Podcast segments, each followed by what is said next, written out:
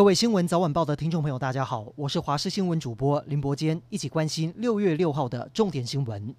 中央流行疫情指挥中心今天公布，国内新增三百三十五例本土新冠肺炎个案，另外八例校正回归个案，总计三百四十三例。确诊个案中新增三十六例死亡。各地区中，苗栗确诊个案已经超过台北市。对于美国参议员今天宣布要送七十五万剂疫苗给我国，柯文哲表示，人家送我们就说谢谢，但是台湾大概还需要三千两百万剂，给七十五万剂就能够解决吗？至于每个县市要怎么分配，柯文哲表示要考虑疫情的严重度，把人民的生命当做一件事，用科学方法规划，打疫苗也是防堵疫情的方式之一。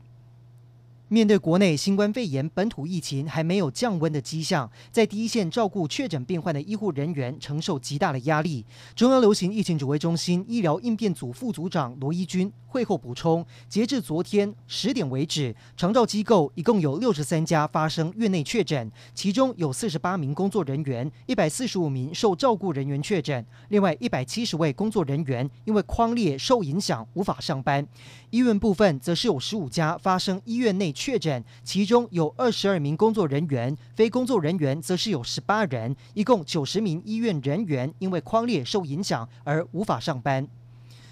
苗栗县电子厂发生新冠肺炎群聚事件，劳动部长许明春今天到苗栗访视隔离中的金源电子移工，并且请移工配合隔离。劳动部呼吁桃竹苗从事家庭看护移工，非必要不要外出，有症状或者接触史，尽速快筛。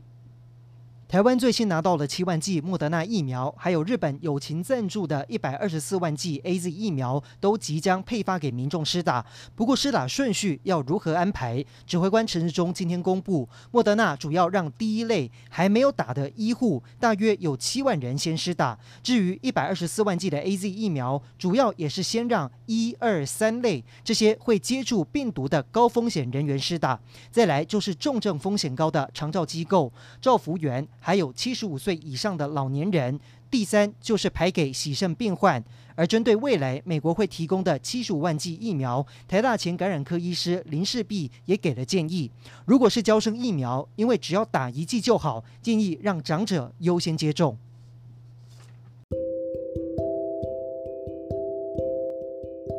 以上就是这一节的新闻内容，感谢您的收听，我们再会。